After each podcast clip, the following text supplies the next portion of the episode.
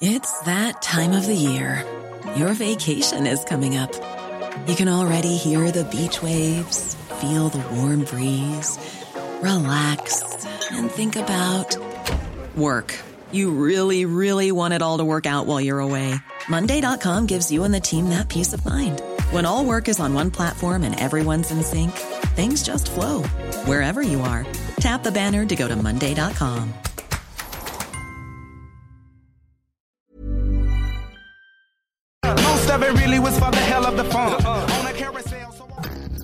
Libros. Libros. Sin bibliotecas no hay paraíso. Y bueno, tenemos en la línea al doctor Andrés Ruemer, uno de los hombres más cultos e inteligentes y activos a favor de la cultura en nuestro país.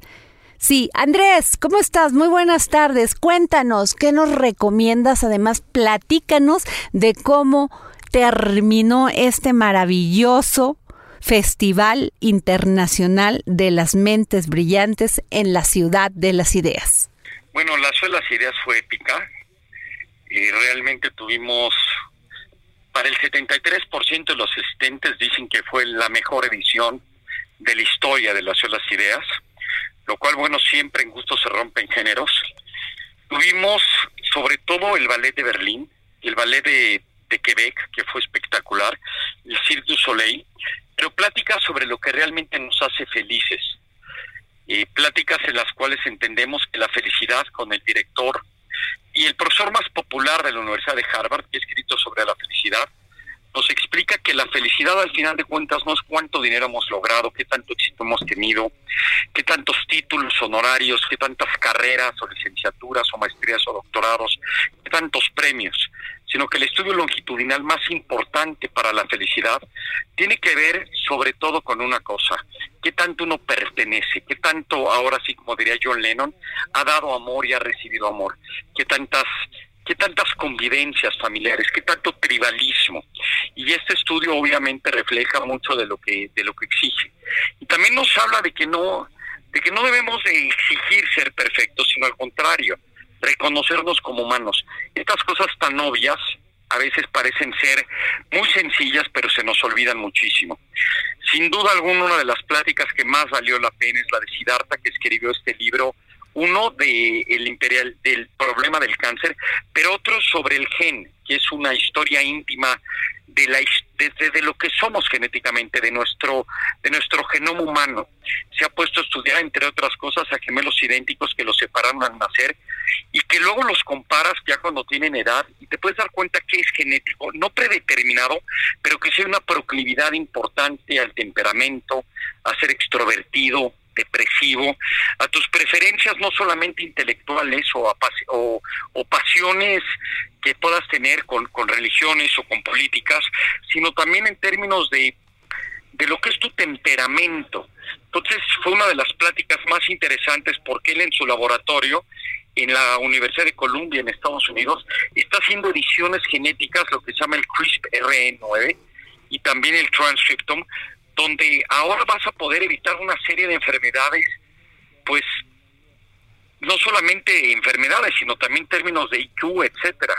También tuvimos a Morán Cerf en el mismo lugar, en el mismo sentido, que es un neurocientífico en el cual está ahora jugando a ponernos un tipo de chip, por decirlo de alguna manera, en dos distintos cerebros, donde la mitad de tu cerebro se va a la mitad del cerebro de otra persona. Me sorprendió que dijo que cerca del 73% de la población a quien le han preguntado estarían dispuestos a hacer este ejercicio, pero con el riesgo de que podrían ser más inteligentes o menos inteligentes antes y después del ejercicio.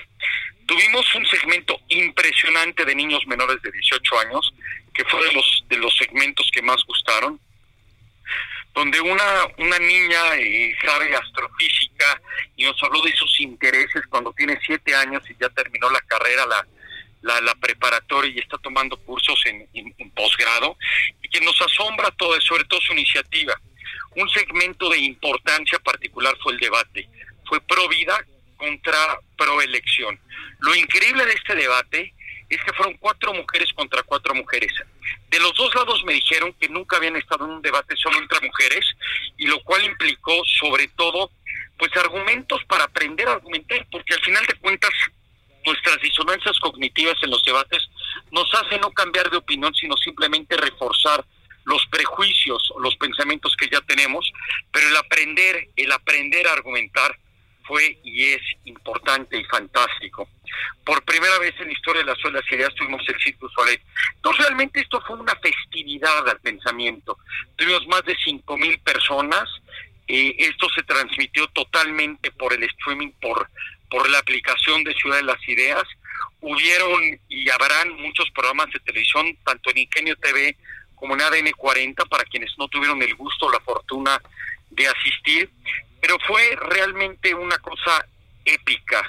Y esperemos que nos acompañen todos el 20, el 20 de noviembre del año 2020 para la décima tercera edición de las Olas que se va a llamar The Perfect Vision, una visión perfecta, donde ya estamos planeando el gran debate que se va a llamar el debate del muro, The Wall Debate, sobre el tema migratorio, sobre lo que es ser documentado, sobre la libre, sobre el votar con los pies, sobre la libre, el libre movimiento, pero también sobre la soberanía, sobre lo que significa la legalidad o la no legalidad. Todo va a ser un gran debate para que ya empiecen a prepararse todos y nos acompañen el 2020 en la bellísima y hermosísima ciudad de Puebla. Y para todos nuestros amigos que nos escuchan, Andrés, y amigas, ¿qué nos recomiendas para leer el día de hoy? Y bueno, hablando de libros, yo les recomendaría de manera particular, pues el trabajo de Desmond Morris. Desmond Morris, eh, pues es un etólogo. Etólogo es la gente que se dedica a comparar la conducta animal del ser humano con la de otras especies. Él es uno de los prolíficos seres humanos más destacados en la humanidad. Sí fue un parteaguas. Desmond Morris empezó con el famoso libro El mono desnudo, pero ha escrito obras increíbles sobre, sobre gatos, sobre caballos, sobre perros. Tiene un libro para aquellas personas que acaban de tener, que acaban de tener un bebé, que acaban de ser padres o madres o abuelos, que se llama The Baby Watching, donde te explica de dónde viene que los niños les ponen el color azul y a las niñas el rosa. ¿Por qué existe el pastel de cumpleaños? ¿De dónde viene? ¿Qué significa? ¿Qué, ¿Qué pasa? ¿Por qué los bebés se duermen en los coches? La comunicación no verbal de los bebés es sumamente importante y es uno de los libros o de las obras más interesantes que alguien pueda alguien pueda adquirir. Y por supuesto su libro de El Humano o su gran obra magistral que se llama The Man Watching o un libro sobre que también tiene sobre todo lo que significan los tatuajes, las medallas, los la joyería, se llaman bodyguards de dónde vienen las supersticiones y ese tipo de tradición. Es decir, sin duda, repito, Desmond Morris es de los pensadores más importantes y creadores de la sociobiología, que después gente como, como Edward O. Wilson, con su gran libro de sociobiología, sigue sus parámetros, pero antes se pensaba que todo era cultural, que realmente venimos como una tabla en blanco, como una hoja en blanco, donde se nos van imprimiendo cosas y que el ser humano es probablemente bueno, por naturaleza y la cultura nos va cambiando. No, Desmond Morris cambia nuestra perspectiva, entendiendo perfecto lo que es el hombre, la mujer, la desnudez. Tiene un libro solamente de mujeres, otro de desnudez, otro de todos los tipos de animales que les he compartido, y te empieza a explicar que no venimos realmente, como dicen los norteamericanos, a blank slate, sino que traemos una carga genética primitiva, cultural, biológica, epigenética muy fuerte que nos hace ser lo que hoy somos. Él describe este comportamiento, él describe por qué nos gustan los deportes, por qué amamos el fútbol, de dónde viene el básquetbol, qué nos hace hacer señas de metalenguaje, de comunicación no verbal universales, cuáles son esas nueve emociones o siete emociones que son la misma en China que en Francia que en Chile donde tu emotividad al enojo, a la sonrisa, a la, al miedo, son emociones universales y lo experimenta con ponerle un lápiz en la boca a una persona que te hace sonreír y cómo ya le caes bien a la mayoría de la gente. O el lápiz en la boca y tienes que cerrar la boca y te pones serio, o seria y cómo eso afecta a todo el mundo. Entonces la obra, las obras que yo recomendaría en particular es todo el trabajo de este hombre brillante que todavía vive, para nuestra fortuna, inglés, Desmond Morris, que ha influenciado de manera profunda la psicología evolutiva.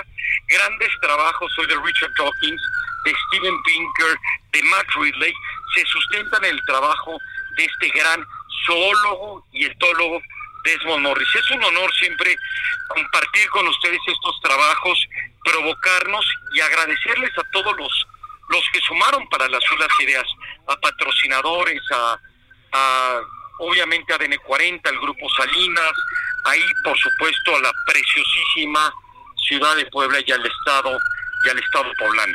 Gracias Andrés, muchas gracias por haber estado aquí en El Dedo en la Llaga. El Dedo en la Llaga.